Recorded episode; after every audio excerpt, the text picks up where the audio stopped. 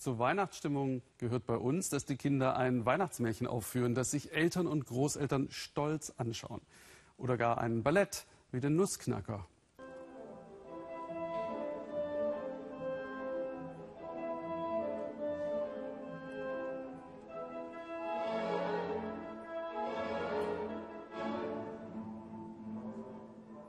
Was hier anders ist, George in der Hauptrolle des Prinzen stammt aus einem Slum in Nairobi. Tanzlehrer haben ihn und Pamela entdeckt. So wie der Nussknacker Träume lebendig werden lässt, fühlen sich die beiden auch. Sie sehen ihre Chance, dem Elend zu entfliehen. Diese Weihnachtsbotschaft, wo du herkommst, ist egal, erzählt Sabine Boland. Die Weihnachtsgeschenke liegen bereit. Ein letztes Mal üben die Tänzerinnen und Tänzer ihre Schritte mit ihren Trainern. George Okot wird gleich im Nationaltheater von Nairobi den Nussknacker tanzen, der zu einem Märchenprinzen in der heiligen Nacht wird. Ich versuche es einfach wie mein tägliches Training zu sehen. Die Schritte kenne ich, aber die Geschichte rüberzubringen, das ist gar nicht so einfach. Vor allem, wenn man sonst nicht in der Welt von Samt und Seide zu Hause ist. Aus sehr unterschiedlichen Welten kommen sie für diese Aufführung zusammen. Mir geht's hier gut. Meine Freundin Virginia behandelt mich wie ihre Schwester. Ihr ist es egal, dass ich aus dem Slum komme, sagt Pamela. Auf der Bühne leben sie alle in derselben Märchenwelt.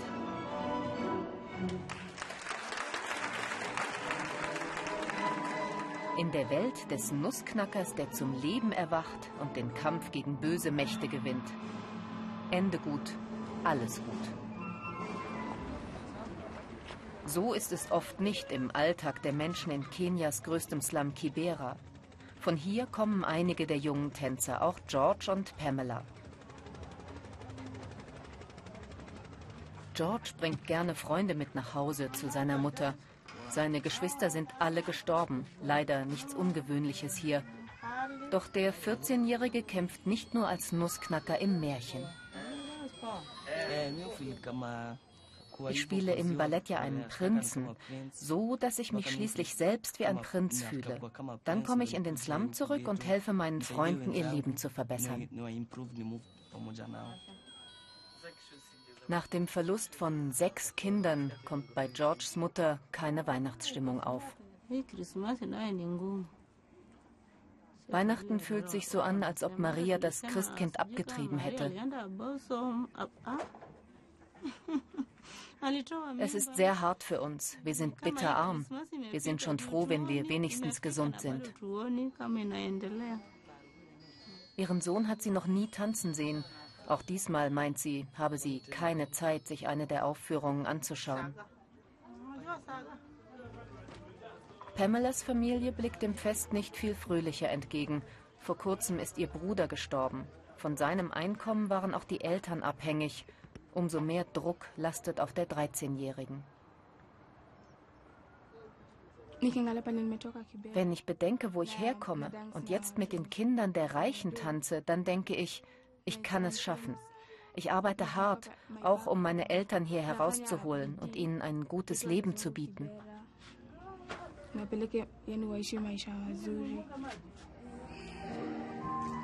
Hier feilen die Kinder aus ärmlichsten Verhältnissen an ihrem Traum. Im Dance Center in einem wohlhabenden Vorort Nairobis.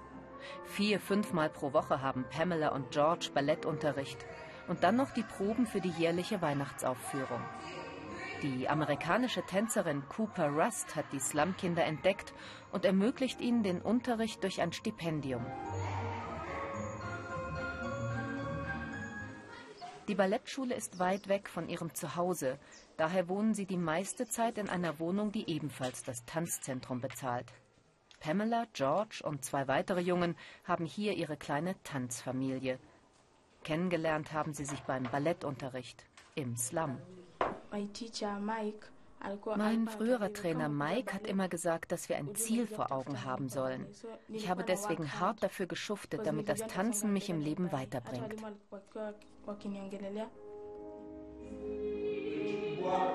Noch immer gibt Mike Ballettunterricht im Slum Kibera. Pamela und George kommen manchmal noch zu Besuch.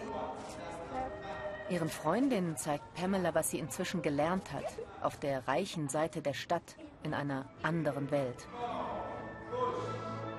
Trainer Mike kann nicht allen Kindern eine Karriere versprechen, aber er gibt ihnen Selbstbewusstsein und ein bisschen Hoffnung.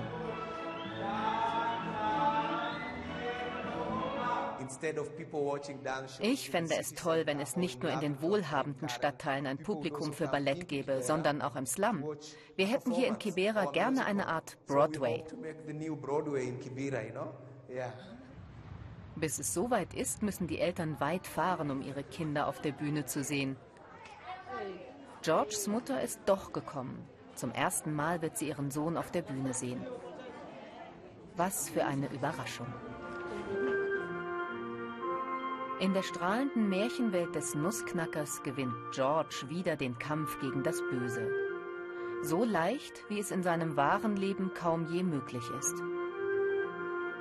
Aber heute will George ein Prinz sein, für seine Mutter. So schön wie dieser Abend kann Weihnachten gar nicht werden.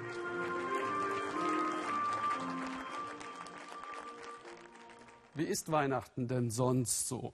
Pamela sagt, da essen wir Maisbrei und Gemüse. Seit mein Vater vor einigen Jahren ein Bett bauen und verkaufen wollte und dann wurde es uns nachts gestohlen. Seitdem war Weihnachten nie wieder schön. Dieses Interview und andere finden Sie auf unserer Facebook-Seite.